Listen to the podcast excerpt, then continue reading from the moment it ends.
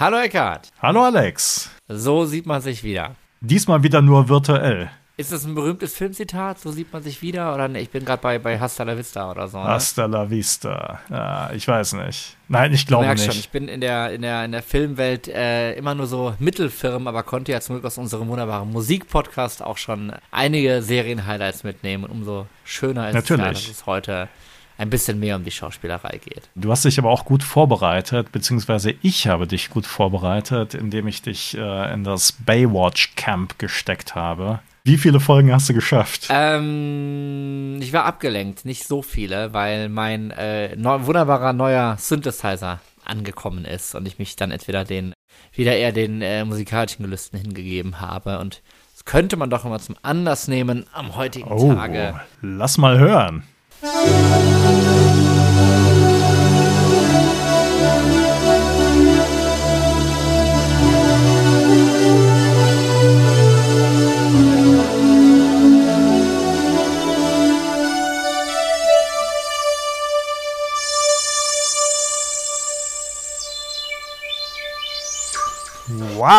wow, wow, wow.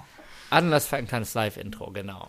Boys of Summer, der 80er Podcast, ist zurück. Wieder mit meinem wunderbaren Kollegen Alex Klug. Alex, schön, dass du da bist. Und äh, ja, du hast ja gerade eben schon ein bisschen angeteasert. Wir werden uns heute auch ein wenig den Filmen oder der Filmschauspielerei widmen. Allerdings eigentlich nur als Anlass, um dann doch wieder bei der Musik zu landen. Worum geht's heute, Alex?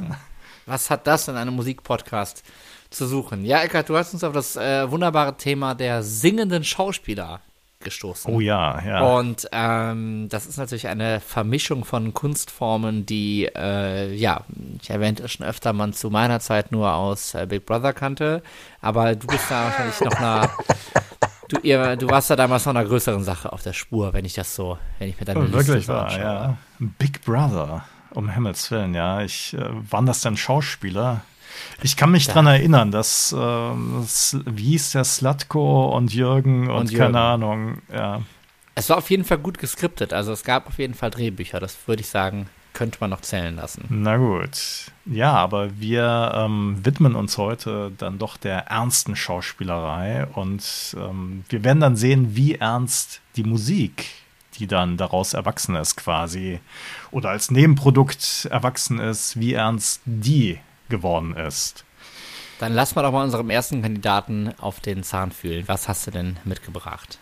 Don Johnson, natürlich. Der Klassiker eigentlich. Der Klassiker, weil ne, bekannter Schauspieler der 80er Jahre und aber auch bekannter Sänger der 80er Jahre. Jetzt ist natürlich die Frage, mit was ist er denn jetzt eher im Gedächtnis geblieben? Die Anzüge. Alex, yes. wie ist es bei dir? Du, du trägst auch gerne mal so pastellfarbene Anzüge und dein Ferrari, der parkt auch ja, vor der Tür. Nur, nur beruflich, nur beruflich in der Tür. Ah ja, okay, verstehe. Aber ja, Gedächtnis ist ein gutes Wort, denn ich meine, wir sind jetzt wirklich bei der unglaublichen Folge Nummer 63 angelangt und äh, Wer uns schon seit ein paar Jahren tatsächlich begleitet, der erinnert sich ganz vielleicht an, an die äh, zaghafte Folge Nummer 9, die wir auch äh, sehr unter das Motto von Miami Vice gestellt haben. Und äh, natürlich äh, bei meiner Vorrecherche ist natürlich spätestens beim Namen Crockett schon wieder die wunderbare Melodie im Kopf losgegangen. Sonny Crockett, Don Johnson, der hatte die Idee, dann es auch mit äh, Gesang zu versuchen. Und das kam nicht von ungefähr. Es kam nicht von ungefähr, denn tatsächlich äh, hatte Don Johnson schon als Kind Gesangserfahrung in der lokalen Kirche in Missouri gemacht. Das ist immer, das, das ist dann die ganz harte Schule, oder?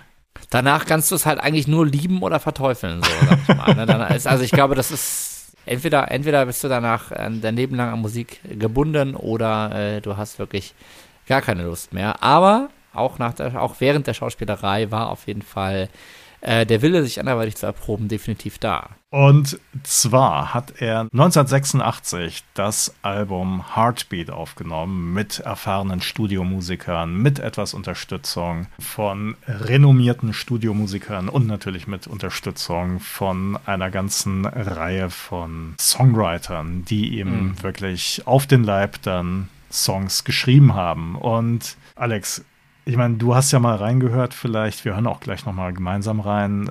Qualifiziert sich denn Don Johnson als Sänger? Erstmal so gefragt ich sag mal so, man, man kann ja bei ähm, vielen Leuten, also das ist ja was, was sich bis heute zieht, wenn jemand plötzlich von, ähm, von jetzt auf gleich sagt, äh, so, die Prominenz habe ich schon, ich bin jetzt hiermit offiziell auch Sänger, ne? Mhm. Dann ist ja immer die Sache, also, ne, da, klar, das, das ist, das ist Songwriter gibt, es Produzenten gibt, es Instrumentalisten gibt, das ist alles äh, völlig klar und auch überhaupt nicht verächtlich. Aber dann, ich finde, man muss immer so die Frage nach der Austauschbarkeit der Stimme selbst irgendwie erstmal schauen. Hätte das, hätte das Ding jetzt genauso, hätte man das jetzt auch äh, seinem Kollegen aus meinem weiß überstülpen können. Und da muss ich sagen, ich muss es jetzt nicht im Kontext der Kollegen, die gleich auch noch kommen werden, sehen und äh, ich würde sagen, wir befinden uns hier so im Durchschnitt. Es gibt Leute, die haben definitiv da, ne, plötzlich kam dann äh, eine Stimme hervor, die die Welt hören musste. Und es gibt Fälle, wo man sich denkt, ja, ja, ja, ja, ja, ja, das ist jetzt äh, so eine ja so eine lauwarme Suppe, da wäre gar nichts gekommen. Und ich glaube, da ist äh, Don Johnson mit, äh, ja, mit dem doch recht schmissigen Heartbeat eigentlich ganz gut im Mittelfeld angesiedelt. Hätte wahrscheinlich auch anders funktionieren können, ist aber an sich ja jetzt erstmal nicht schlecht, sage ich. Was sagst ich, du? Ich denke mal, es passt auch, also seine Stimme ist jetzt nicht weltberühmt. Nicht? Also man merkt halt schon, dass er ja, da, dass er halt schon so ein bisschen eingeschränkt ist im Ausdruck oder ja, na, also er, er hat wirklich nicht die weltbeste Stimme, aber der Song, der ist echt schmissig. Also Heartbeat, der, der Titelsong und er hat ja natürlich auch mit einigen anderen Titeln dann noch Erfolge und de deswegen hätte man vielleicht seinem Kollegen Tubbs ähm, dann wer irgendwie weiß, die, die Songs vorgesetzt, es wäre vielleicht noch schlimmer geworden oder beziehungsweise es war ja beziehungsweise es war ja erfolgreich. Also insofern äh, hätte es vielleicht ja, gut, gar erfolgreich und schlimm sind ja zwei Paar Schuhe. Aber da sagst du nein, was. ich denke auch. Aber das, das, wo du eben sagst, der Ausdruck, das ist ja eigentlich ganz interessant, weil plötzlich wird natürlich einem einem Schauspieler oder ne, im, im, ja, ja, sind genau. ja nun doch im, auch im engeren Sinne alles Künstler auf die eine oder andere Art und Weise. Und plötzlich wirst du natürlich um Mimik und Gestik beschnitten und ja. kannst im Grunde halt nur. Äh, und ich denke jetzt natürlich gerade mal ans deutsche Publikum auch nochmal, was korrigiere mich jetzt bitte, auch damals ja wahrscheinlich schon im Fernsehen synchronisierte Fassungen dieser, äh, dieser ja. Serien gesehen hat. Heißt natürlich, außer dem Gesicht auf dem Plattencover, habe ich jetzt wie gesagt, Ausdruck ist das Stichwort, natürlich gar nicht so viel, ähm, ja, so viel Möglichkeit, das mit der Schauspielerei auch übereinzubringen. Aber vielleicht ist es einfach Zeit, uns das nochmal genau im Musikvideo anzugucken, gemeinsam, denn äh, da das sehen wir, wir natürlich ihn auch auf äh, in allen Sinneseindrücken performen. Auf jeden Fall, das machen wir. Dann hören wir einmal rein Don Johnson mit Heartbeat. An dieser Stelle wie immer der Hinweis für alle, die uns auf Spotify zuhören. Wir haben eine Boys of Summer Spotify Playlist, wo ihr sowohl diese Folge hier als auch alle von uns anmoderierten Songs findet, sodass ihr da ganz schnell hin und her switchen könnt. Die Playlist findet ihr in unseren Show Notes äh, ganz oben auf Spotify, da ist die verlinkt oder ansonsten könnt ihr auch einfach manuell suchen äh, Boys of Summer, die Playlist zum Podcast. Und wir haben auch Zuschriften bekommen, dass wir das ja leider für Apple Music, wo uns sehr viele Leute auch zuhören, nicht haben. Wir gucken mal, ob wir da auf Dauer eine Lösung finden. Ansonsten, da wir ja hier auch wirklich von einem vielschichtigen Medium sprechen, macht euch kurz YouTube auf. Oft lohnt sich die visuelle Komponente ja auch noch dabei. Das machen wir auf jeden Fall jetzt auch. Wir gucken uns das Video an.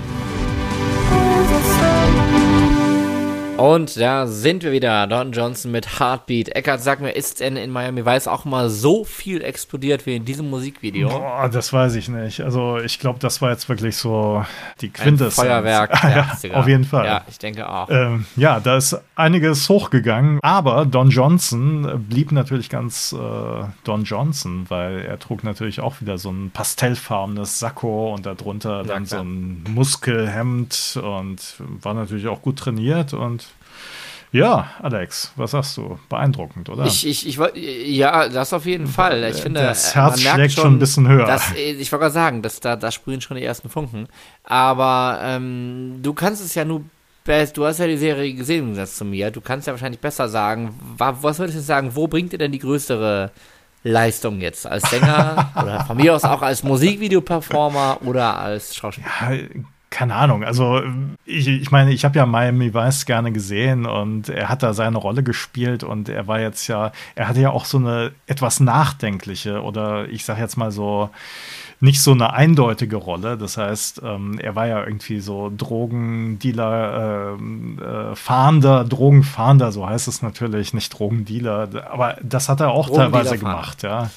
Und er äh, hat ja immer irgendwie äh, Zweifel und äh, ich meine, es fing ja auch an, also er ist ja in Miami auch gelandet, weil es eine Vorgeschichte gab und zu seiner Rolle gehörte natürlich auch immer so ein bisschen so dieses nachdenkliche, schweigende und insofern, naja, das, das in der Schauspielerei darzustellen, ist natürlich dann wieder was ganz anderes als irgendwie so ein, ja, was weiß ich, so ein jemand, der immer redet. Platz für die überbordenden ähm, Emotionen war dann eben, war dann eben eher in der Musik. Ich, ich glaube in beidem. Also er hat sich ganz gut geschlagen. Ja, also ich höre mir Heartbeat.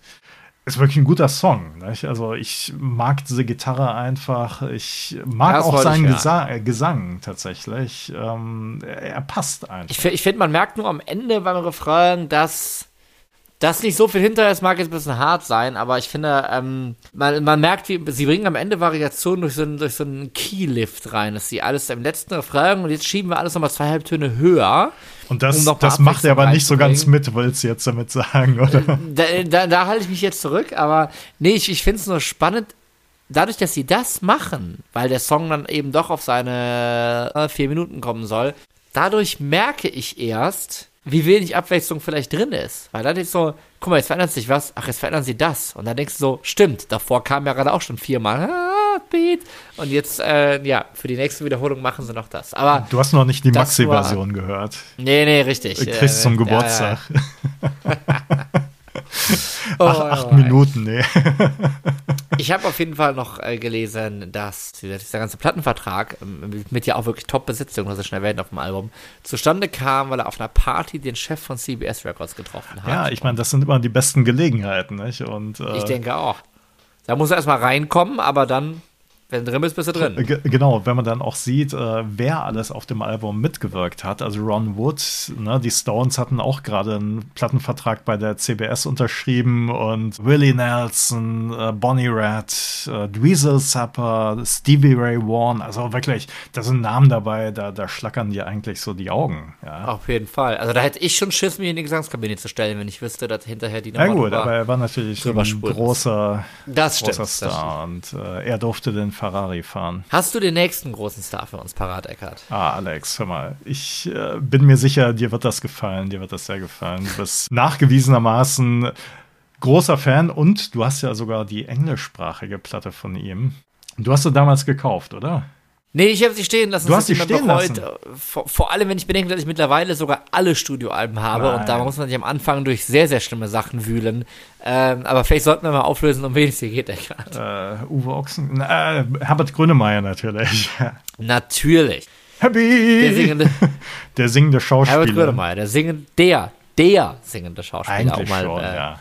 Ich denke wohl. Der, also ich, auch, ich glaube, es wissen schon alle, es wissen schon alleine wegen das Boot, glaube ich, wissen mhm. schon doch sehr, sehr viele, dass er da ursprünglich mal herkommt oder so. Aber man muss schon sagen, äh, bevor ich jetzt da los, Papa, es war ein langer Weg, wirklich, ähm, bis er, ja, bis er so ganz in der Musik angekommen ist. Ich das weiß nicht, stimmt, wie deine, ja. wie deine Erstkontakte waren. Ah, 84 doch eher rein Musikal. Ja, ja, klar. Ja, ja, ja also okay. da kam erst die Musik äh, einfach wegen meinem Alter. Ne? Also das Boot, das kam sicherlich später auch irgendwie im Fernsehen und äh, Gut, er war da ja auch einer von mehreren Schauspielern, muss man ja sagen. Ja, ähm, klar. Na, Boot war ja hervorragend besetzt. Und auch einer von mehreren singenden Schauspielern. das stimmt, ja. Also insofern, mein Erstkontakt war damals Männer und äh, alles, was dann folgte, Flugzeuge in meinem Bauch und äh, Alkohol. Ja, das, das gleiche Album. Das, all, ja, ja, natürlich, klar. Album, Bochum, ich komme aus dir. Richtig. Was ja bei ihm gar nicht so stimmt, weil er ist ja geboren in Göttingen, aufgewachsen. In ja, äh, die paar, die paar ja, Stadtgrenzen sind noch schnell verschoben. Ähm, nee, genau. Also tatsächlich muss man sagen, äh, Grönemeyer hat ja eine relativ klassische Ausbildung genossen und war lange am Bochumer Schauspielhaus aktiv. Und ähm, was man ja wirklich sagen muss, der ist ja wirklich durch und durch Musiker, also der ist ja wirklich, ne, also der ist ja auch ein sehr, sehr, sehr äh, versierter Pianist, muss man einfach sagen, Okay. der dadurch äh, durchaus imstande ist, seine Songs selber zu verfassen. Davon gehe ich mal aus, ja. Wenn er sich da auch irgendwie live äh, ans Klavier setzt. Ja, ja, also fa fast, Ja? fast, fast durchgehend, also fa fast durchgehend, würde ich sagen, ja, schon. Ah, vielleicht Also vielleicht so- habe ich da jetzt ein falsches Bild irgendwie. Ich stelle mir ihn dann vor wie Westernhagen oder so, keine Ahnung. Da das sollte man meinen und die Momente will er dann auch, gerade bei so rockigeren Nummern, aber also ich würde jetzt mal sagen, bei zwei Drittel des Konzerts ist er wirklich am, am, am, äh, am Klavier. Okay. Ja, und, das, und, und da ist auch nichts, ne? Du hast dann dann, äh, ich will jetzt nicht zu weit gehen, aber du hast dann, dann da vorne noch den, den Laufsteg oder ist ja, da ist ja alles eingebaut. Da ist dann plötzlich, hast du dann da fünf muskelbepackte Security, die schleppen dann eben nochmal noch mal einen Flügel oder äh, einen kleinen Flügel, ein Klavier oder so, da hoch oder so und dann an, an jeder Bühnenecke und so irgendwie. Und also, wo ich jetzt zuletzt dieses Jahr in Köln war, hat er am Ende wirklich, äh, hieß es so, ach, ist die Band noch da? Ach, egal, und hat noch fünf Songs alleine am Klavier gespielt. Und zwar ungelogen auf Zuruf, ne? Da haben Okay. dann Leute irgendwelche Songtitel gerufen, die der seit äh, zehn Jahren nicht gespielt hat. Und äh, hat er sich kurz eingehört, Moment, Moment, der Ton, bla, bla, und gemacht. Also das Okay, okay. Also das äh, heißt, kann er, man lieben, kann man hassen, aber Ja. ja, äh, ja da ist, also er kann es wirklich. Na gut. das würde ich sagen, jawohl. Okay. Und Und ähm, ja, wir hatten ja drüber gesprochen, ähm, ne, 1981 das Boot und die ersten musikalischen Versuche, die waren ja so ein bisschen, wie soll man sagen, also das war noch nicht Männer und äh, Bochum. Ne? Richtig, vor allem der allererste Versuch, das gleichnamige Album Grönemeyer, was, was er selber auch gar nicht mehr anerkennt, wo er wirklich, äh, Oh. also seine, seine Diskografie fängt auch auf seiner Website und sonst wo wirklich an. Das ist dann Album Grönemeyers äh, Ralf und Florian, oder? 2.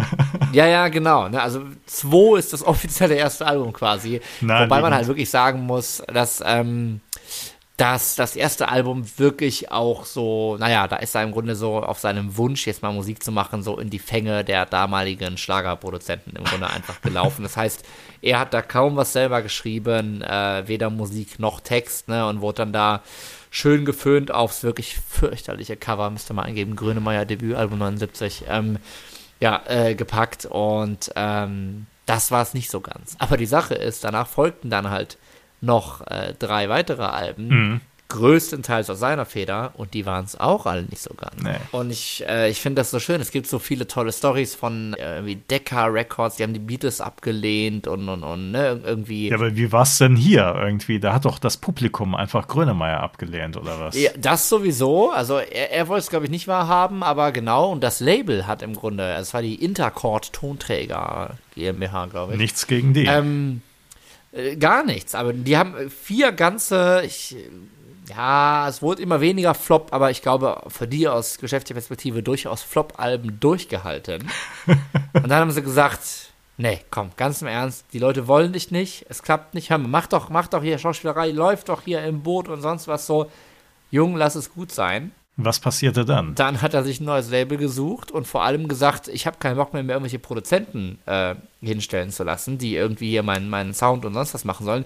Ich produziere das, ich schreibe das, ich sonst was. Ja, und dann äh, kam Bochum im Grunde. Okay, okay. Als erster Schritt.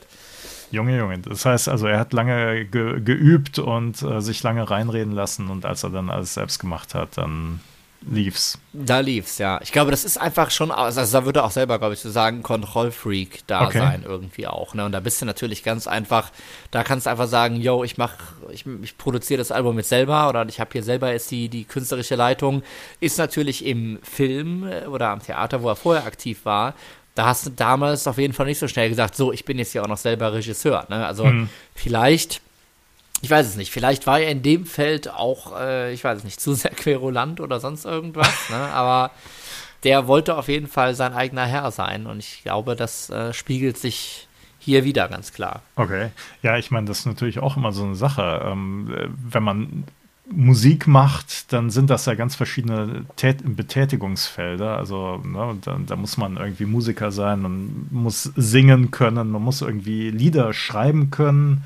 Man muss wissen, wie die dann umgesetzt werden. Man muss wissen, wie die äh, vielleicht publikumswirksam umgesetzt werden. Man muss live spielen und so weiter. Da, das ganze Geschäftliche und so weiter, das steckt da ja auch noch irgendwie mit dran. Und ähm, das alles quasi zu beherrschen, das sind äh, mehrere Berufe in einem. Und ähm, Auf jeden ja, Fall. Spannend. Wie ging es denn, ähm, also wir hören gleich mal rein in die Musik, aber wie ging es denn schauspielerisch weiter? Hat er da überhaupt noch was gemacht oder sich dann sich ganz auf die Musik äh, beschränkt? Ja, ich glaube, wir können ja schon die Frage beantworten, ne? als was kennt man Don Johnson heute noch? Ich würde mal sagen, ja, als Schauspieler und äh, Grünemeyer natürlich auch. Nein, Grünemeyer natürlich nicht. Also da waren hier und da noch mal ein paar Rollen, aber das sind eher schon so, ähm, ja, ja, ja genau. so, so, so Cameo-Auftritte, sage ich mal. Ne? Also ist halt ähm, sehr gut mit dem Fotografen Anthony Corbin äh, befreundet, der äh, ja unter anderem als, ich sag mal, Haus- und Hoffotograf von, von Deepesh Mode auch in den 80er, 90ern so bekannt war. Äh, da für ihn hat er mal in einem Film Filmmusik gemacht und war dann da auch selber kurz zu sehen, aber ich glaube, er hat das ähm, als seine Berufung erkannt auf jeden Fall. Wunderbar. In was hören wir denn jetzt mal rein, wenn wir über Happy reden? Gute Frage. Ich überlege gerade, müssen, müssen wir eigentlich reinhören, weil ich finde, wir haben und ich finde, wir könnten hier nochmal einen ganz wunderbaren Verweis platzieren und zwar an dieser Stelle auf Folge Nummer 39, okay. wo wir eben über dieses englischsprachige Grönemeyer-Album sprachen. Denn da haben wir uns auch einen äh, sehr, sehr tollen Videoclip angeguckt, nämlich von Full Moon, vom, äh, von der englischen Version von Vollmond. Vollmond und ja. auch, wie ich finde, seine äh, seine schauspielerische Leistung noch mit abgeglichen. Ich glaube fast. Ah, okay. Oder? Dass Na diese gut. Analyse. Wir, wir, können, wir können aber sehr gerne einen, wir können aber sehr gerne einen in die Playlist packen, aber ähm, da bin ich am, am besten, ja, am besten einer von 1984, weil äh, Currywurst äh, könnte es natürlich auch sein, aber hat er in Köln gespielt, muss ich auch noch dazu sagen. Hervorragend, ja. Sobald, sobald das erste Schild oben war. Komm, ja, wir packen einfach mal Männer rein und dann ist gut. So machen wir das. Wir packen Männer rein und geben euch jetzt mit einem kleinen Jingle die Chance, das in der Playlist nochmal nachzuhören. So, und da sind wir wieder. Und jetzt geht es zu einem Herrn, wo ich fast finde, dass man gerade aus deutscher Sicht doch nicht so einfach sagen kann, ist der für dich jetzt mehr Schauspieler oder mehr Sänger, wenn man weiß, womit er angefangen hat. Aber ne, da hat die Gesangskarriere ja nun wirklich so äh, tiefschürfende Na, natürlich, ja, ja. Assoziationen im, in petto. Eckart, von wem reden wir? The Hoff. David Hasselhoff natürlich, ja. Und ähm, kennengelernt habe ich ihn zumindest als Schauspieler. Im Fernsehen liefen natürlich äh, Fernsehsendungen wie Knight Rider. Also erstmal natürlich Knight Rider, ne? 82 bis 86 im deutschen Fernsehen, dann ein bisschen später übertragen. Michael Knight von der Foundation für Recht und Verfassung, er als, ähm, ich sag jetzt mal, als Mann ohne, ohne Verwandte, der irgendwie sich ganz Recht und Gesetz hingeben kann und da einen äh, superschnittigen Sportwagen fahren konnte. Und natürlich das Verbrechen bekämpft hat. Ja, äh, großartige Sache natürlich und äh, schauspielerisch, ja, ich meine, das war halt eine Fernsehserie. Ne? Also da hat man jetzt vielleicht auch nie so die hohen Ansprüche gehabt. Und später, Alex, du hast alle Folgen gesehen, Baywatch. Selbstverständlich. Ja. Da wurde nicht, ich, ich weiß noch, dass nicht gesungen wurde. Wirklich. Aber, wurde es? aber es wurden rote Badebuchsen und äh, Badeanzüge getragen. Du hast auch zu Hause noch im Kleiderschrank eine. Ich sitze, ich sitze wie immer zur Aufnahme Stimmt, ja. Jetzt genau. wurde es das, ja. Aber was ist dann passiert, Eckart? Was hat David Hasselhoff dann gemacht? Er hat erstmal ähm, Alben mit Balladen aufgenommen. Und zwar schon Mitte der 80er und die waren eigentlich so ein bisschen, ja, also die waren nicht besonders erfolgreich. Aber dann passierte folgendes. Er hatte einen Fernsehauftritt und der deutsche Produzent äh, Jack White, beziehungsweise seine Schwiegermutter, wurde auf ihn aufmerksam und hat gesagt, Jack, beziehungsweise Horst, wie er eigentlich heißt. Ich wollte sagen, ich musste das, glaube ich, schon mal klarstellen. Wir reden nicht von Jack White, vom, vom Gitarristen und Sänger der White Stripes. Nein, nein, nein, nein, nein. Wir reden von dem Produzenten Jack White, eigentlich Horst Nussbaum. Und ähm, da hat dann die Schwiegermutter gesagt, du Horst, den musst du produzieren. Und Jack White, er hatte schon so einen eigenen Sound irgendwie. Das war schon eher, ging Richtung Schlager. Schlager, aber als, als zeitgenössische Popmusik getarnt. Ja, ja, so kann man sagen, genau. Auf jeden Fall hat, okay. haben die beiden dann zusammen einen Song aufgenommen und der hat dann die, äh, ja, die Berliner Mauer zu Fall gebracht. Looking for Freedom. Alex, du kannst dich auch dran erinnern, ja. Von 1988, richtig? 1988 aufgenommen und ähm, ja, war ein großer Erfolg, lief in der Fernsehsendung Wetten das und das hat sich dann wirklich wie geschnitten Brot verkauft. Aber den durchschlagenden Erfolg hatte es dann natürlich. Im wahrsten Sinne des Wortes. Hatte es dann natürlich zu Silvester 1989, wo er an der Berliner Mauer diesen Song gesungen hat und die Berliner Mauer einfach zu Staub zerbröselt ist. Wir wissen es alle noch. Vorgesch wir, wir haben alle noch diese Bilder Berliner. vor Augen und äh, ja. Wie er den ersten Schlag gesetzt hat, genau. Wusstest du denn, dass äh, der Song ein Cover ist oder ein Remake? Was? Jetzt bringst du hier äh, von ja, was denn? Das ist, das ist ein, äh, eine englische eine Coverversion vom Schlager Auf der Straße nach Süden. Ich glaube, man hat es direkt auch im Kopf. Das Auf hat der äh, Straße äh, Tony Marshall Süden. gesungen. Richtig. Ernsthaft? Tony genau. Marshall? Ja, lass mich schauen hier. Tony Marshall. 1978 ja. hat Jack White das produziert Boston für Tony Marshall. Okay. Jawohl. Ja, ja sag das mal. ist wahr. Ich habe ich hab halt noch Frage, so, ein paar Tony Marshall Singles zu Hause. Ich muss mal gucken, ob die dabei die ist. Die sind richtig was wert, glaube ich. Ja, ja total. Das wäre wär eine Frage auf jeden Fall. Nee, ähm, so ist das. Leider war die Welt oder äh, die politische Welt oder der Kalte Krieg damals noch nicht äh, weit genug, um das, äh, ja, um das äh, Brandenburger Tor würdig äh, anzuerkennen. Aber so ist es auf jeden Fall. Also insofern wünsche ich äh, viel Spaß bei dem Ohrwurm schon mal. Ich werde da, glaube ich, jetzt immer dran denken müssen. Wobei es passt auch auf der Straße nach Süden ein Bett im Kornfeld. naja.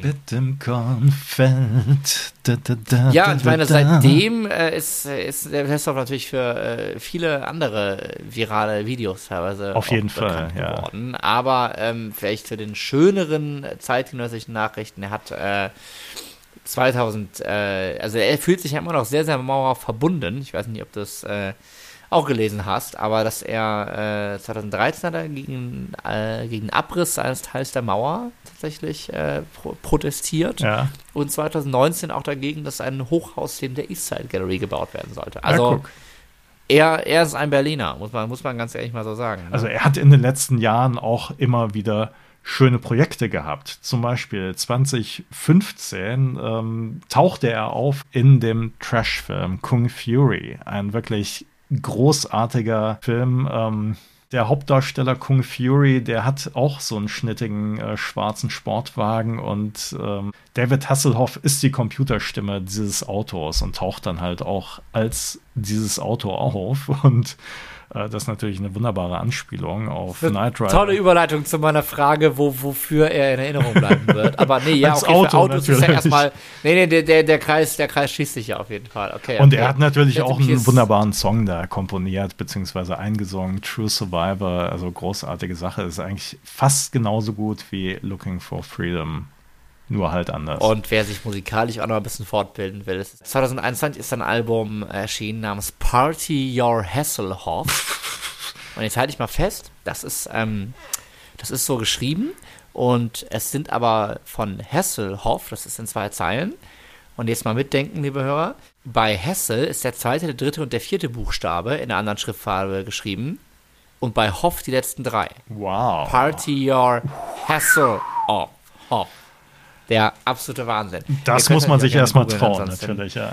Das man, aber da muss, aber wenn es das noch wäre, man muss sich erstmal trauen, man muss sich erstmal trauen, auf dem Album auch The Passenger von Iggy Pop äh, zu covern oder auch We Didn't Start a Fire, das muss man auch. Also wir können festhalten, auch nach dem Fall der Mauer an Mut hat es David Hasselhoff auf jeden Fall nicht gemangelt und insofern glaube ich, verdanken wir ja auch seinem Schritt von der Schauspiel zur Musikerkarriere, dem mutigen Schritt, äh, einige und auch äh, einige kuriose Momente und auch einiges an Popkultur. Auf jeden Fall. Muss man schon ganz klar so sagen. Und ich glaube, wofür er ja, ne, ich glaube, also ne, bei, bei Grönemeyer werden bestimmt viele vergessen, dass er überhaupt Schauspieler war, aber er ist, er ist wiederum auch ganz klar der singende Schauspieler, weil jeder weiß, dass der Typ eigentlich mal eine andere Profession hatte, aber in die Annalen eingehen wird dafür anderes. Aber er ist natürlich auch irgendwie so eine Kunstfigur, so wie Arnold Schwarzenegger geworden. Ne? Also wenn man jetzt von The Hoff spricht, dann ist klar irgendwie, ja, ah ja, ja, der Typ, der, der alles mal gemacht hat. Das ist eine Marke. Und, ja, genau, so ist es.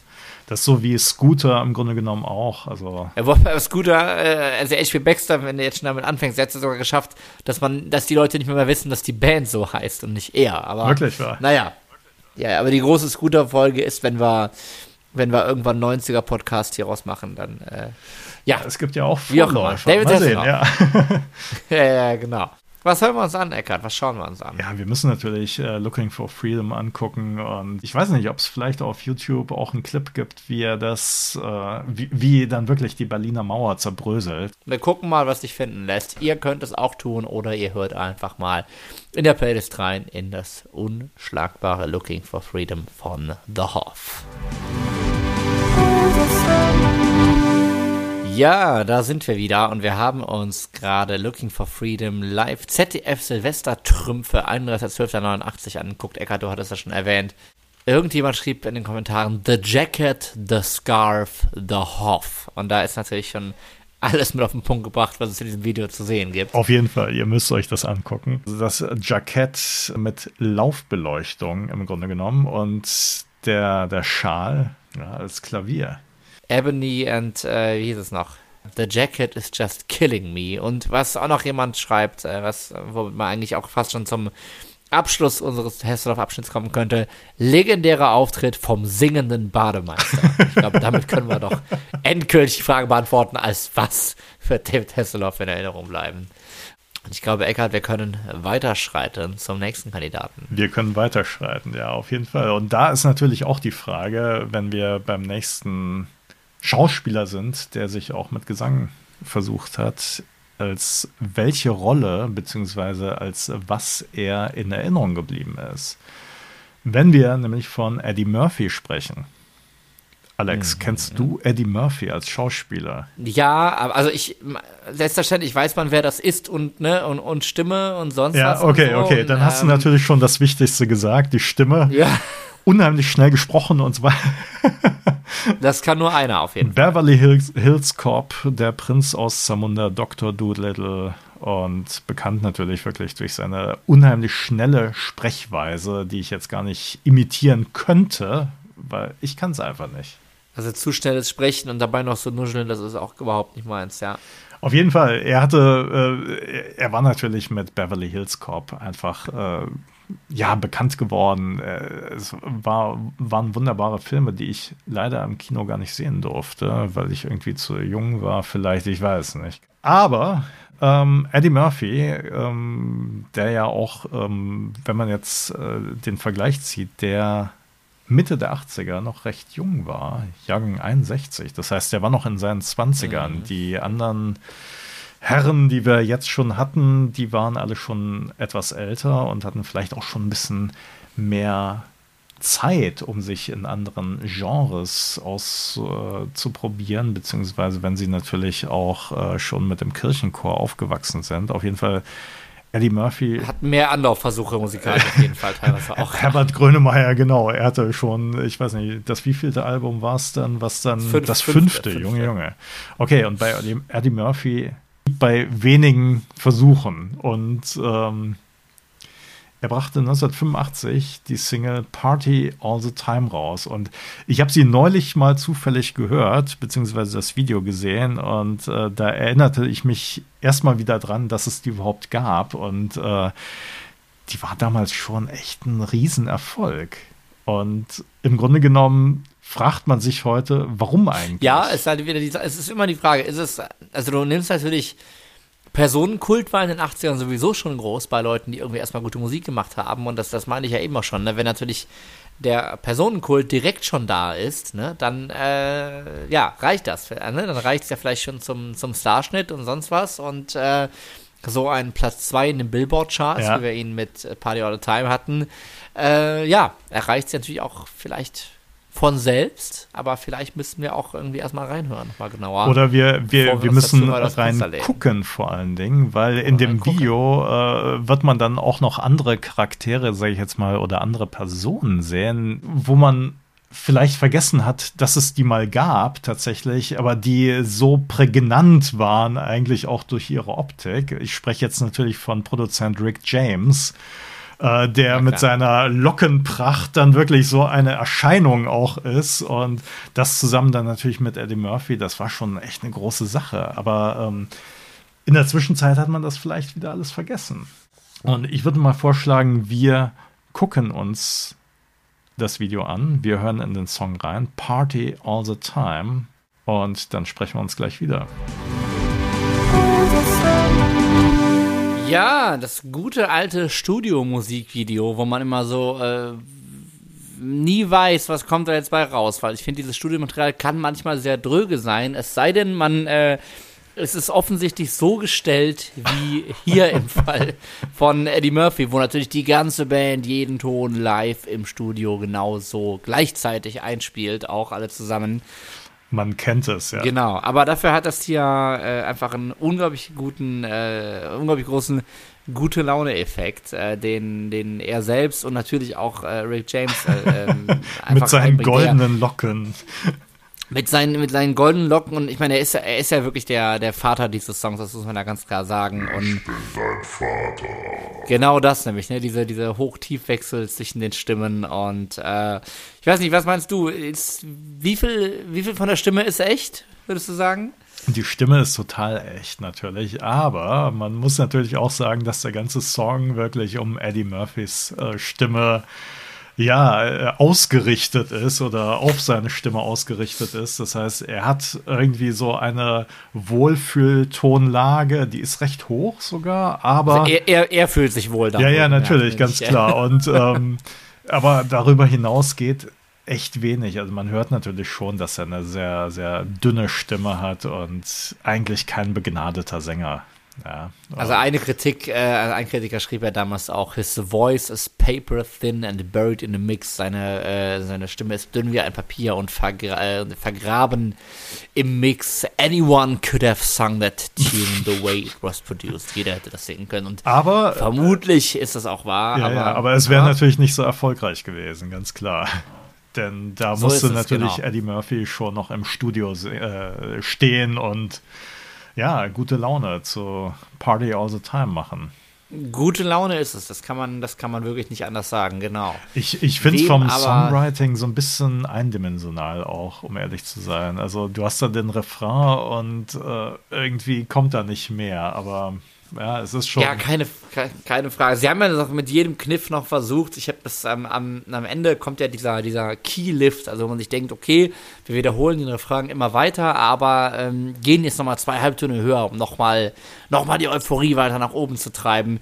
Und da, das war eigentlich so erst der Punkt, wo ich mir gedacht habe, so, okay, jetzt kommt das. Und dann mir so, stimmt. Also sonst ist das irgendwie die ganze Zeit dasselbe so. Und ja. das ist halt so, damit der Song noch seine vier Minuten erreicht, macht man das jetzt noch okay, geschenkt, aber ja, wie du schon sagst, das, das zeigt eigentlich, dass vielleicht äh, nicht, gar nicht mal so viel dahinter ist, aber wahrscheinlich hat er in der damaligen Zeit äh, seinen Sinn und Zweck erfüllt, sag ich mal. Auf jeden Fall, es war ja ein großer Hit und äh, offensichtlich äh, hat er damit ja auch irgendwie sehr viele Menschen glücklich gemacht. Und insofern hat es natürlich auch seine Daseinsberechtigung. Äh, trotzdem, äh, wenn man jetzt zurückblickt, wodurch wird Eddie Murphy letzten Endes in Erinnerung bleiben?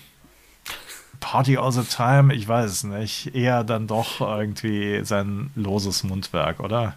Durch, ich sagen, also schon durch die Schauspielerei, aber gleichzeitig halt schon durch seine Stimme, wenn auch nicht fürs. Ja, ja genau, das, genau. Äh, ja. Will ja will ja schon was heißen. Also ich habe mich dem, ähm, dem Phänomen Eddie Murphy tatsächlich eher ähm, aus deutscher Sicht genähert. Ich bin ja sehr großer äh, Fan oder auch sehr interessiert am Thema äh, deutsche Synchronsprecher und äh, habe mich da auch mal in, in seinen langjährigen Synchronsprecher äh, eingelesen. Aha. Randolph Kronberg hieß Welcher der, Name? Verstorben.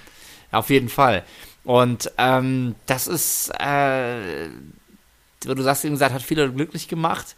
Wie glücklich der am Ende noch war, weiß man nicht so genau, weil das ist ja schon so, das ist ja schon in der Regel dann so eine Rolle fürs Leben. Du hast, du wirst da irgendwie ein, zwei Mal besetzt und dann irgendwann ist so klar, okay, das ist jetzt, das ist jetzt der deutsche Sprecher von, mhm. von dem und dem, ne? Und es ist äh, so gesehen auch überliefert, dass halt wirklich dieses, diese Stimmlage abzurufen, auch äh, wirklich sehr äh, die Stimme von, von Randolph Kronberg, vom deutschen Synchronsprecher, sehr belastet hat okay. im Alter. Und äh, wenn dann natürlich noch, ne, du hast eben schon einige, einige alberne oder weniger alberne Beispiele angeführt, ähm, seiner Filme. Wenn es dann aber noch so kommt, dass, äh, wie es hier heißt, er sich mit Murphys Filmen bereits seit längerer Zeit nicht mehr habe identifizieren können, dann ist es natürlich dann äh, doch vielleicht einfach nur ein, ein Knochenjob, den es, zu, den es zu erledigen gilt. Ne? Äh, auf, ja, Knochenjob, genau, ja. Also besser kann man es nicht sagen. Und ähm, ich habe mal ein Foto gesehen, tatsächlich von, wie heißt der, Randolph Kronenberg oder wie hieß Randolph er? Kron, Kronberg. Kronberg, genau. genau. Und ähm, das jetzt irgendwie übereinzubringen, natürlich auch mit einmal mit der Stimme und natürlich auch mit der äh,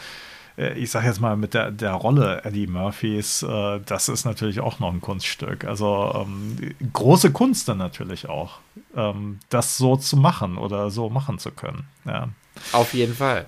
Und wo wir gerade beim Thema große Kunst sind, der nächste singende Schauspieler, der ist in Wirklichkeit auch wirklich ein Mann von vielen Talenten gewesen. Nicht nur Schauspielerei, nicht nur Gesang, sondern man könnte ihn auch einen singenden, schauspielernden Tänzer nennen. Oh, okay, ja, auf jeden Fall. Zu Highschool-Zeiten war er im American Football aktiv und er hat eine Ballettausbildung gemacht. Das heißt, er ist wirklich ein Mensch für die feinen Künste, vor allen Dingen mit dem Football. Aber mal, ist, das, ist das jetzt schon der Filmplot oder ist das noch? Äh, ist das nein, nein, da, da, das, das ist natürlich sein eigenes Leben gewesen. Also wir ich sprechen verstehe. natürlich von Patrick Swayze und äh, Dirty Dancing. Alex, du bist auch ein großer Tänzer unter dieser Sonne und ähm ich bin bestimmt größerer Tänzer als Filmexperte, nämlich in beiden Fällen gar nicht. Aber ähm, natürlich ist mir Dirty Dancing vielfach allein schon durch ähm, ja allein schon durch Zitate in anderen Filmen und so weiter selbstverständlich äh, ein ein Begriff und ich glaube der Sache auch halbwegs äh, folgen zu können.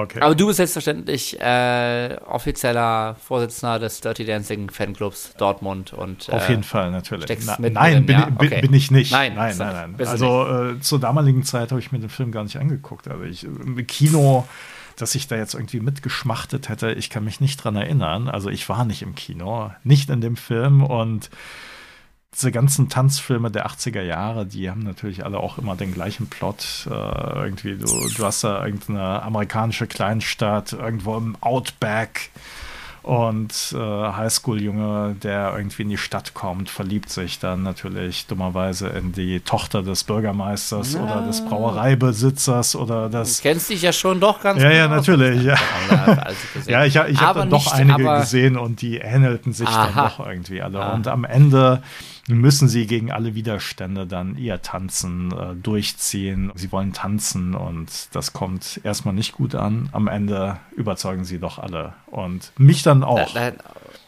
Der, Boys of Summer, der spoilerfreie Podcast ist zurück. Und äh, aber man muss ja sagen, so sehr die sich jetzt ähneln mögen, deiner äh, hochsubjektiven Meinung nach, nicht jeder Film dieser Richtung hat natürlich einen Hit wie She's Like the Wind uh, in petto. Das muss man ganz klar sagen. Auf jeden Fall. Und den hat Patrick Swayze selbst eingesungen. Mit Unterstützung. Genau, mit Unterstützung von Wendy Fraser, seiner ja, Sparringspartnerin in Film und Mikrofon. Und ich glaube, das könnte man doch zum Anlass nehmen, sich das Ganze einfach mal anzuhören oder sogar anzuschauen. Was meinst das du? Das machen wir auf jeden Fall. Wir müssen dieses Video jetzt angucken. She's like the wind. Ich muss ganz äh, unwillkürlich an äh, den wunderbaren äh, Windows Movie Maker denken, den auch ich schon in meiner äh, in meinen jungen Jahren zum, wahrscheinlich auch zum Schneiden eigener Musikvideos verwendet habe und, und natürlich vor allem ganz toll immer diese, diese Effekt, ähm, dieser Effekteabschnitt, wo man dann so Sachen wie zum Beispiel so eine, so eine Wellenbewegung, gar nicht so unähnlich dem Schieß Like the Wind Video hier, einfach über das ganze Video gelegt hat, um den künstlerischen Anspruch nochmal in die Höhe zu treiben. Und das äh, haben wir hier ähnlich gesehen, wie die, ja, wie zu großen Teilen auch durchaus Filmszenen, glaube ich, diese Art nochmal aufbereitet worden. Ich weiß nicht, du, du hast jetzt aber nicht, du hast jetzt aber nicht gesagt, dass du irgendwelche Tanzfilme gemacht hast. Nein, nein, nein, das, das tatsächlich schade, nicht. Schade, schade eigentlich. Ich äh, werde, werde darüber nachdenken, Bitte, was ja. Schriften hier kommen. Genau. Was war es? Windows Movie Maker. Aber wir waren ja bei Patrick. She's like the Windows. Achso, ja. wir waren ja bei Patrick Swayze und ähm, Ich habe mich ja im Vorfeld schon ein bisschen umgehört und äh, habe da wirklich die ganz großen Reaktionen drauf gehört. Und ähm, also, Patrick Swayze, She's Like the Wind, das sind die ganz großen Gefühle, wirklich nach wie vor. Und äh, mir wurde auch gesagt, ja, das klingt wirklich sehr, sehr echt. Das heißt also, er hat durch seinen Gesang, durch diesen Song offensichtlich, äh, ja, äh, Teenagerherzen sehr berührt. Keine Frage. Aber das ist natürlich, dafür muss es ja nicht immer echt sein, damit die berührt werden. Aber ja, in dem Fall also offensichtlich auf musikalischer, schon, ja. auf, auf musikalischer Seite ist es ja wirklich äh, sehr, sehr typisch 80er, sag ich mal. Ich muss ja nur schon den, den, diesen ersten E-Piano-Klang hören und du weißt ja im Grunde schon, wo du gestrandet bist. Und es ist natürlich auch, ne, es ist nicht frei von Klischees. Natürlich muss am Ende das ganz große Saxophon-Solo kommen und so. Aber ich finde, so für den doch auch recht eigenen Typus der Halbballade ist eigentlich auch schön, recht, recht natürlich wachsend. So, ja. ne? Also viele, viele fangen ja dann doch auch mit Klavier an und brennen dann ja, also dass wirklich im Video noch was explodiert und dass dann wirklich noch das Tapping-Gitarren-Solo kommt und, und drunter machen wir es nicht so. Und hier Ne, hier ist auch eine E-Gitarre drin, die so leicht die Basstöne mitspielt am Ende. Da kommt, da kommt schon noch Drama rein, aber alles ja, alles. Es ist schon noch sehr, Song sehr songdienlich. Ne? Also, genau, genau. Es ordnet sich dann doch irgendwie so den Gefühlen unter und es wird jetzt nicht zum Selbstzweck dann irgendwie nochmal äh, alles aufgefahren, ja.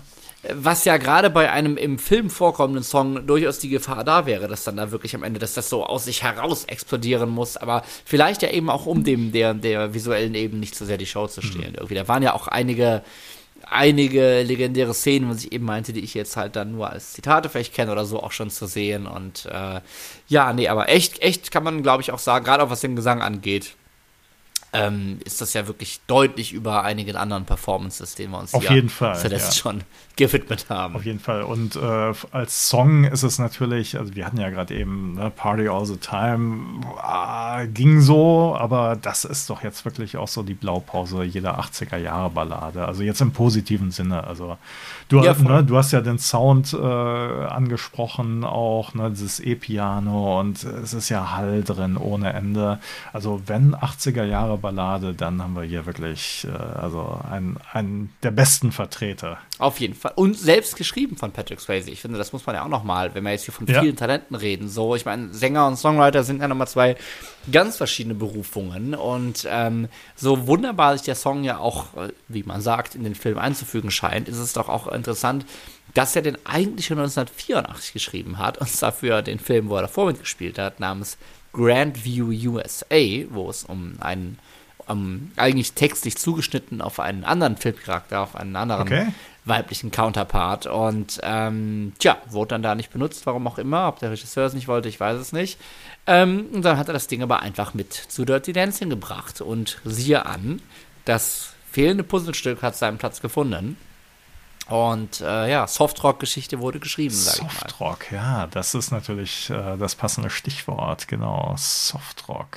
Ja, Patrick Swayze auf jeden Fall. Ähm, wofür hält man ihm im Kopf? Also er ist ja leider schon 2009 recht jung äh, verstorben, hat aber beide Passionen äh, weiter betrieben auf jeden Fall. Ich weiß nicht, was für, für was hältst du ihn im Kopf? Ah, also ich würde immer sagen, ähm, Schauspieler tatsächlich, aber ja, er war natürlich auch äh, Schwarm, ne? also ganz klar, also Mädchenschwarm und ich, ich, weiß nicht, wenn man jetzt mit Dirty Dancing äh, mehr sozialisiert ist, als ich es bin, dann wird man wahrscheinlich auch immer diesen Song im Ohr haben und insofern äh, She's Like the Wind.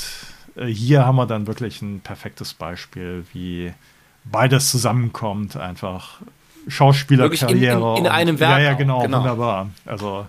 Das haben wir, also das haben wir ja wirklich anders jetzt, wenn man, also wenn wir uns jetzt die vorherigen ja. äh, Kollegen angucken, so, ich glaube, wenn jetzt ein, ein Crockett auf einmal in Miami Vice angefangen hätte, da äh, rumzuschmettern und schmachten oder so, das wäre vielleicht etwas, äh, das, etwas unauthentisch. Das hätte bekommen. wirklich die Drogenbosse dann auch beeindruckt, wahrscheinlich. in die Flucht geschlagen oder so, ja, ja, genau. Nee, aber ne, die anderen haben das ja doch alle eher getrennt. Also es gibt, es gibt da durchaus, ähm, meine ich eben auch gelesen zu haben, es gibt durchaus Fälle, wo dann mal irgendwo irgendwas gesungen werde, aber das ist eben so eine zentrale Rolle, äh, mit Gesang und Tanz einfach auch als, als Teil des Films äh, mhm. darstellt und, und man das wirklich, ja, wirklich in, in einer Kunstform vereint oder so. Ich glaube, dafür kann man ihn auch durchaus als Gesamtwerk im Kopf halten. Und ein Gesamtkunstwerk ist natürlich auch die Filmreihe, für die unser nächster singender Schauspieler bekannt ist. Ich muss sagen, ich kannte ihn bisher doch nur als Schauspieler und bin aber ganz schön stolz, dass ich hier zumindest auf filmischer Sicht ausnahmsweise noch mitreden kann, denn den Auftakt dieser Filmreihe, der heute als Weihnachtsklassiker oh. gilt, den habe ich mir tatsächlich äh, letztes Jahr Heiligabend erstmals einverleibt und äh, ja, also die meisten Leute haben die Hände beim Kopf zusammengeschlagen, wie ich den jetzt erst gucken konnte, aber es ist geschehen. Ich habe Stirb langsam gesehen und damit sind wir natürlich bei welchem singenden Schauspieler angekommen, bei Eckhart. Bruce Willis und äh, ich habe mir auch die Haare gerauft, du siehst das vielleicht gerade. Ah, ah, eine Hommage. Da, da, ja, das heißt, äh, du hast wirklich erst einen Teil davon gesehen jetzt. Ja. Ist das das mit den äh, Glasscherben und wo er da barfuß Ja, ah, ja, ja, okay, genau, okay. die Schuhe, wo die Schuhe, genau, ja, richtig, sag ja. mal. Ja, und dann, Aber es, es, heißt schon, dass die sich alle lohnen, oder? Äh, ich das so höre, oder? Ja gut, der Plot, der ist natürlich immer ähnlich. Er ist irgendwie im Hochhaus und muss irgendwie ganz viele Menschen retten aus den Fängen von Terroristen und es ist irgendwie so eine Mission Impossible. Ist es wirklich auch immer ein Hochhaus? Ja, ich glaube schon. Also ohne jetzt irgendwie alle genauestens analysiert zu haben oder ich, ich habe neulich auch noch eine Folge gesehen, das war dann wahrscheinlich irgendwie der achte von, oder wie viele gibt es insgesamt? Das ist sowieso mit, es gab dann vier und dann auch 4.5 oder ah, okay, so. Okay. ein bisschen undurchsichtig. Also es war einer der späteren und ich meine, es wäre jetzt auch im Hochhaus gewesen, aber keine Ahnung. Also es war jetzt, es, es, war jetzt auch kein Klassiker, sage ich jetzt mal, wie der erste Teil natürlich, mit den Glasscherben, ja. Natürlich. Aber ich glaube, wir müssen über einen ganz anderen Klassiker Richtig. reden, nämlich über The Return of Bruno. Das ist nämlich ein Album. Und zwar eingesungen von Bruce Willis tatsächlich. Und ähm, das hat er eingesungen, bevor er mit Stirb langsam so richtig bekannt wurde. Das heißt, er hatte vorher in einer Fernsehserie, nämlich Das Model und der Schnüffler, mitgespielt, hatte da schon einigen Erfolg und dann kam das Label Motown auf ihn zu und hat ihm angeboten, hey, mach doch mal ein Album und äh, sing doch einfach mal Klassiker, Soul und RB-Klassiker und äh, wir, wir gucken mal. Dann hören wir doch mal rein in Under the Boardwalk. Das ist im Original von der, natürlich, das ist von der Doo-Wop-Band The Drifters Under aus den 50er Jahren. Man muss jetzt sagen, das war, das war damals kürzer her als heute dieses Bruce Willis Album. Mach doch keine Witze. Ja, da, das, das kann nicht sein. Die 80er sind erst gestern gewesen. Die 80er sind, wir sind der Beweis, sind erst gestern gewesen und ich bin erst heute Morgen geboren. Bevor wir abdriften, hören wir rein Under the Boardwalk von Bruno, äh, Bruce Willis. Ja, was eine wilde Erfahrung. Bruce Willis singt live in einer Fernsehshow mit äh, den Temptations seinen Song oder seinen Coversong Under the Boardwalk, Eckert. Was sagen wir denn dazu? Also es ist auf jeden Fall ein großer Kontrast. Ne? Also guck dir die äh, sechs Sänger der Temptations an mit ihren goldenen Glitzer-Jackets und dagegen natürlich Bru mit ihrem Stimmung. Ja, und Bruce Willis dann im T-Shirt. Äh, da hätte eigentlich, eigentlich hätte es natürlich das Muskelshirt sein äh, müssen und, ja, und die nackten weiß ich Füße. Ne? Ja. Ich habe dann halt immer bei solchen Gelegenheiten denke ich eher so an Harald Junke, der dann natürlich auch irgendwie so den, so die, die große Show immer äh, gemacht hat und er wirklich sehr. Was hätte der dazu gesagt? Ja. Und ähm, ja, stimmlich hat nett gesungen, ja. Ob das jetzt irgendwie so die. Hat, hat Charisma, ne, sagen wir mal. Äh, ja, ja, aber jetzt vielleicht nicht, ja, nicht stimmlich. Nicht stimmlich, aber. nee, aber. Nee, nee, nee, nee, nee, nee, nee, aber er war da am Rumschaken. Ja, ja, natürlich. Im ja. Publikum auch. Also er hat Spaß auf jeden Fall so. bei dieser Show gehabt ja, und ja. er hat das Publikum auch animiert und alles gut, aber irgendwie, es war jetzt musikalisch vielleicht nicht so die größte Erfahrung. Oder Offenbarung. Eine, eine Review aus dem People Magazine von 87, als es rauskam, äh, dass es das Under the Boardwalk konkret uh, surprisingly okay wäre. ist, also, ob das jetzt so ein Ritterschlag ist, weiß ich auch nicht. Und das Album würde klar zeigen, äh, dass er Songs nicht so gut äh, schauten könnte wie Don Johnson im Staaten. Ähm, aber er wäre durchaus funny. Und ich glaube, das bringt es eigentlich schon. Ja, ich glaube, es ist äh, ja, ich, ich, vielleicht hat er sich damit auch so ein bisschen einen Traum erfüllt, einfach so. Und spätestens ab dem Jahr drauf äh, ne, gab es ja, gab's ja dann Erfolg auf anderen Ebenen, kann man Absolut. So sagen. Und äh, jetzt stell dir mal vor, Motown, also ein Label wie Motown kommt auf dich zu, da sagst du natürlich auch nicht nein. Also gerade, ne, wie du sagst, irgendwie, er hat sich vielleicht einen Traum erfüllt einfach. Und äh, dann war es auch noch im zweiten Album war es okay. Also es gab noch ein zweites Album 1989, If It Don't Kill You, It Just Makes You Stronger. Ja, ja, das ist schon, das ist schon geil, wie das dann wirklich auch dann vom Titel ja, ja schon auf die neue, die neue Stirb langsam Härte äh, gemünzt ist.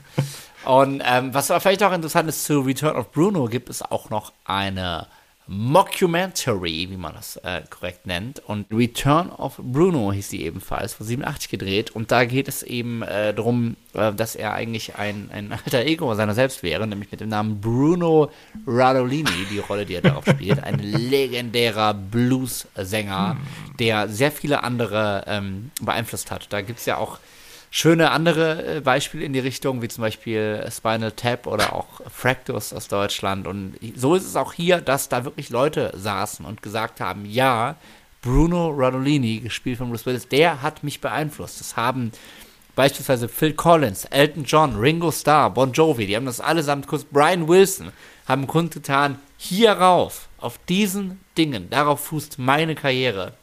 Und äh, ja, also ich glaube, Traume, Träume erfüllt hat sich da wirklich auf ganz, ganz vielen Ebenen. Und eigentlich müsste man mal gucken, ob das Internet diesen Film nicht nochmal irgendwo zutage fördert. Das genau. sollten wir uns mal angucken. Das ja. ist die Geschichte von Bruno Radolini. Und ich glaube, damit nähern wir uns fast schon dem letzten singenden Einen haben wir noch. unserer Liste. Ist das korrekt? Jawohl. Und zwar, wir gehen wieder zurück aus Ida Oberstein, wo Bruce Willis ja geboren ist, äh, zurück nach Good Old Germany. Und wir haben noch einen Schauspieler, der allerdings seit vielen, vielen Jahren eher als Sänger bekannt ist. Und er hat einen Namen wie ein guter Wein. Marius Müller-Turgo, äh, Westernhagen. Ich hatte keine Ahnung, dass der Schauspieler Ernsthaft? Also es wundert mich jetzt, ich meine, wir hatten, wir hatten ja Grönemeyer und also, dass da in Deutschland ja doch jeder Dreck abstecken hat, wundert mich jetzt erstmal nicht so, ne, aber ähm, nein, ich glaube, da musst du mir jetzt, äh, da musst du mir jetzt tatsächlich eine, eine, kleine Einführung geben. Ich glaube, das hat sich ja in den Anfangstagen auch eher so ein bisschen überschnitten. Das ist ja jetzt nicht so ein, so ein klarer Cut. Genau, es ist ne? kein klarer Cut. Ähm, genau, vielleicht äh, spielte einfach ähm, auch mit rein, dass sein Vater tatsächlich äh, Mitglied des Ensembles des Düsseldorfer Schauspielhauses war und er dadurch natürlich schon quasi die Schauspielerei mit in die Wiege gelegt bekommen hat.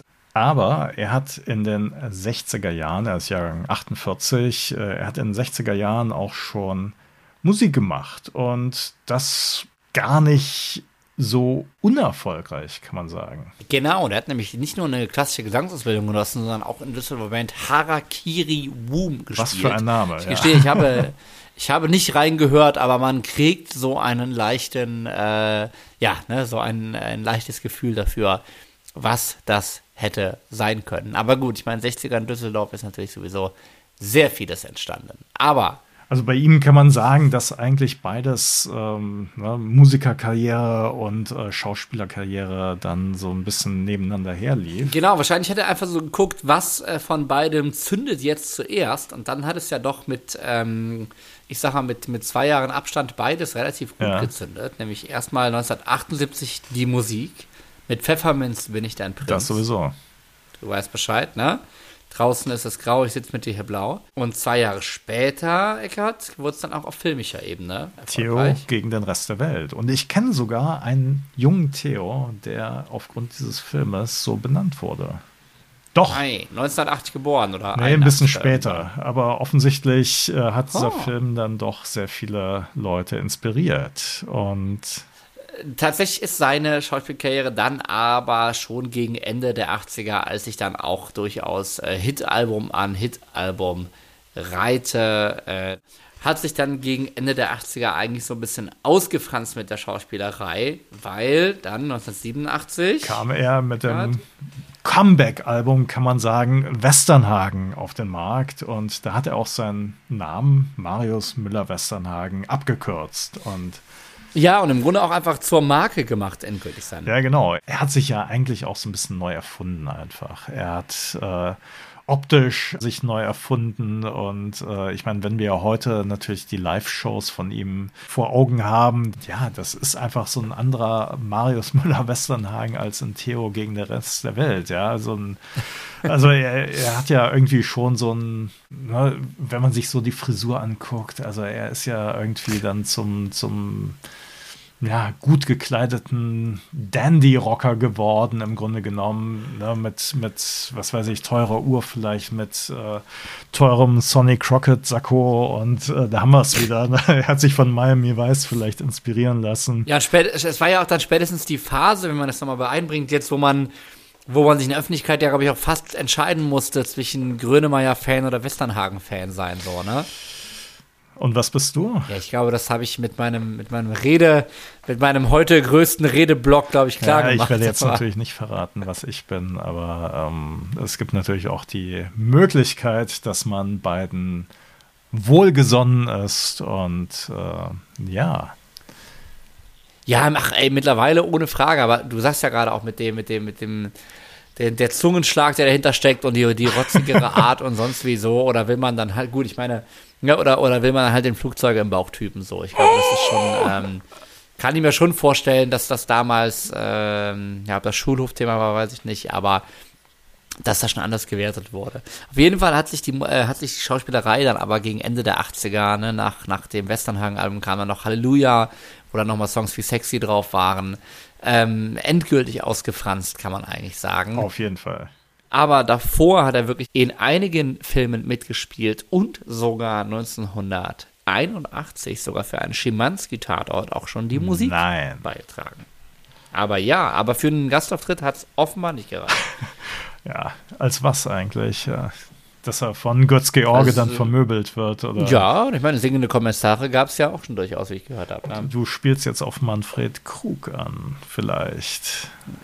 Gewiss und Charles Breuer. Großartige Sache. Die große Tatortfolge mit Eckhart äh, reicht mir auf jeden Fall noch nach. Aber ich glaube, jetzt ist es erstmal Zeit für äh, andere filmische und musikalische Kunst, nämlich die von Marius Müller-Westernhagen und Eckart. Du entscheidest jetzt hiermit, wo wir jetzt einmal gemeinsam reinhören, respektive. Ich würde mal sagen, wir bleiben jetzt bei äh, Westernhagen 1987 und hören in einen Song rein, der live, glaube ich, wie kein zweiter zelebriert wird. Und zwar ist es Freiheit.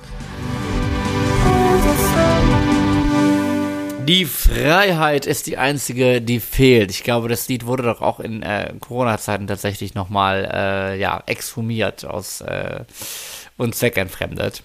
Ähm, ja, Alex, und ähm, wir haben ja gerade eben eine Live-Version von 1990 gesehen und die, die Live-Version, genau. genau. Und das offizielle Musikvideo. Und äh, du warst ein bisschen erstaunt, ehrlich gesagt, weil die Leute hatten nicht irgendeine so Handy-App äh, in die Höhe gehalten, sondern Feuerzeuge tatsächlich. Ja, sie hatten.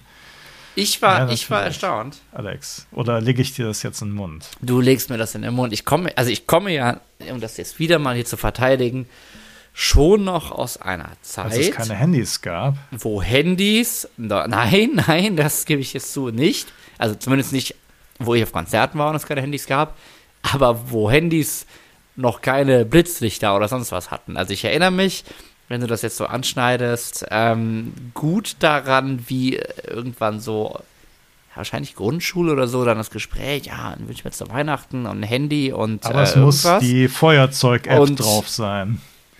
Nee, nee, aber ich weiß, dass, das irgendein, dass irgendjemand zu mir meinte, ähm, Äh, das, das, das ist das erste Handy mit Blitz, Boah. was sich gewünscht hatte. So. Also ich bin da wirklich ja gerade gerade rechtzeitig genug, um nicht die Zeit ohne zu kennen, aber so diese ersten großen Entwicklungen. Und dann, es hat dann natürlich irgendwie iPhone kam und äh, dann natürlich diese, mit dieser Zippo-App, wo du das dann so aufschüttelst, Geil. die Feuerzeug-App, da war natürlich alles vorbei. Das war dann auch nur noch einen Monat vor der, guck mal, ich trinke ein Bier auf meinem Handy-App, so, wo man das so Sowas reingeschüttet hat. auch. Aber das führt Ja, du, ich meine, du weißt ja, ich komme aus, ich komm aus einer. Zeit, wo, wo es noch nicht mal irgendwelche Feuerzeuge gab, sondern man hat dann ein Festnetztelefon genommen und dann den Telefonhörer nach oben Ach, dann so- gehalten so und dann Ach, ich, hatte, ich stand immer mit so einem Bunsenbrenner da. Ja, okay. Genau, kann, man, kann man natürlich aus auch dem machen. Chemieunterricht. Ja, wunderbar. Ja, also das, das, das Ganze ist auf jeden Fall so lange her, dass äh, ich hier gerade auch lese, dass das äh, neben Wind of Change als eine der Hymnen der Wiedervereinigung gilt Na, guck. tatsächlich. Of und natürlich Looking for Freedom. Ich wollte gerade sagen, ich glaube, wenn das Lied auch einen Ticken früher erschienen wäre, dann hätte es, oder die Live-Version, dann, dann hätte auch das, äh, dann hätte auch Marius die Mauer eigen, st- äh, eigenhändig äh, downgetiert, oder wie man das äh, außerhalb des Pink Floyd-Jargons nennt. Mr. Gorbatschow. Lock Tja. up the war. Nee, was war's? Richtig. Ja. Sing the song. Ähm, Ist ja, das nicht ein wunderbares Schlusswort eigentlich oder eine Zusammenfassung? Also das heißt, wir haben schauspielernde, nein, wir haben singende Schauspieler, so rum. Es ist nicht schauspielende, spielernde Sänger und Tänzer, die aber so einen Einfluss gerade auf die deutsch, deutsche Geschichte beziehungsweise auf die deutsche Geschichte hatten. Also ähm, das Manche mehr, manche weniger, aber äh, definitiv. Ja, also es, es ist ja auch schon, ich weiß gar nicht. Ja, es kommt heute auch vor, aber es schien schon wirklich so eine beliebte Zeit, wie ich, wie ich, wie ich immer meinte, ne? Die, die Prominenz ist da, du suchst Herausforderungen und dann, äh, ne, gerade wenn es so eine Serie über Jahre läuft oder so, ach komm, dann mache ich jetzt auch mal so. Oder auch gerade in, in, in Deutschland, wo es dann eben einfach vielleicht auch doch ja wirklich in der künstlerischen Ausbildung zusammenliegt oder so. Dass Das wirklich stimmt, beides ja. da ist. Und wir hatten jetzt wirklich Fälle, ne, wo jetzt bei Westernhagen so irgendwie mal mit beidem gestartet, mal gucken, wohin es führt.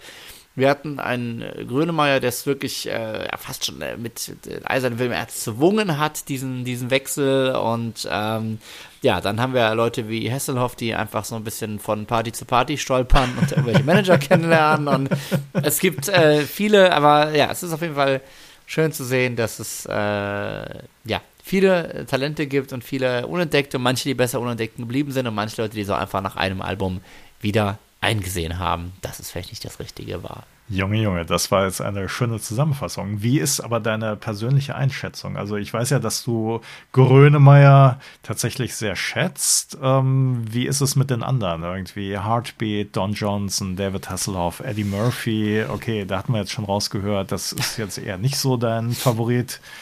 Es ist Patrick voll okay, Swayze, ne? Also die, die gute ja, ja, Laune hat. klar, Also natürlich. wir, wir hatten hier auch schon mal das Thema erzwungene gute Laune, also so Holzhammer gute Laune.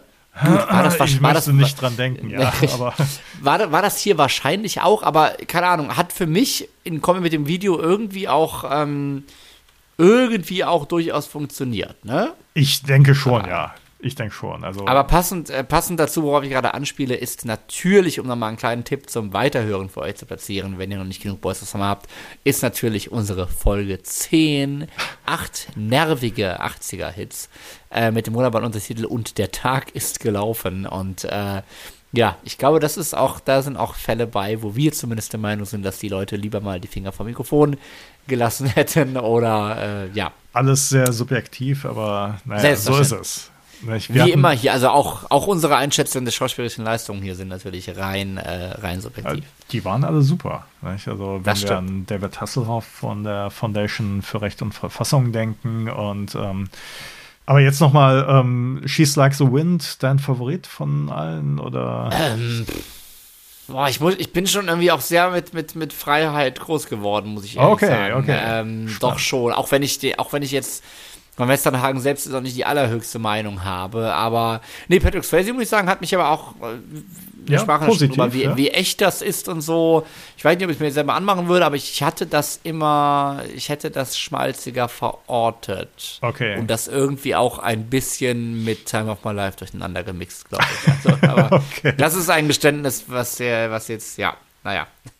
Und bei dir? Ich, ich würde sagen, ähm, ich, ich meine, das war jetzt ja auch der Aufhänger für mich, irgendwie sich des Themas äh, zu nähern. Das war natürlich der Heartbeat von Don Johnson. Also ja. da schlägt das Herz einfach höher und ich finde es instrumental einfach total spannend. Und ne, wir hatten ja gehört, die Stimme ist okay irgendwie, aber es ist natürlich irgendwie schon so ein 80er-Jahre-Klassiker, der ja nicht tot zu kriegen ist. Es ist, es ist Sommer im Herzen einfach direkt. Ja, ja, sagen, natürlich, ne? ja. Du, da ziehe ich auch gern meinen äh, Sakko an wieder und natürlich. das Muskelshirt. Und wenn ihr uns sind ein paar jetzt, Muskeln dazugekommen seitdem, aber. Na, natürlich, ja, das kommt, das steht ja vom Hören. Bauchfrei. Und wenn ihr uns auch ein bisschen den kommenden Sommer versüßen wollt oder vielleicht auch durch die kalten Wintertage helfen wollt, dann haben wir wie immer unseren digitalen Klingelbeutel geöffnet auf patreon.com slash boys of summer podcast. Da könnt ihr ein bisschen was dazu beitragen, dass dieser Podcast auch noch länger am Laufen bleibt. Und ansonsten könnt ihr uns wie immer folgen und auch gerne mit uns in Kontakt treten über Facebook und Instagram, beides unter dem Handle Boys of Summer Podcast. Das war unsere Folge Nummer 63. Ganz genau. Folgen 63. 63. Es ist so früh, um jetzt immer auf irgendwas anzustoßen. Das können wir in drei Folgen oder so machen. Aber ähm, es war mir eine Freude, Eckert, mal wieder dabei zu sein. Ja, Und Alex, es war mir auch eine große Freude. Es war mir ein virtuelles Mauern einreißen. Und für euch da draußen, die ihr diesen Podcast hört, haltet nach dem Freedom Ausschau, seid wie der Wind und spürt euren Heartbeat. Wir hören uns in Kürze wieder, wenn es heißt Boys of Summer, der 80er Podcast, ist zurück mit einem frischen Thema. Bis dahin, tschüss und gute Nacht.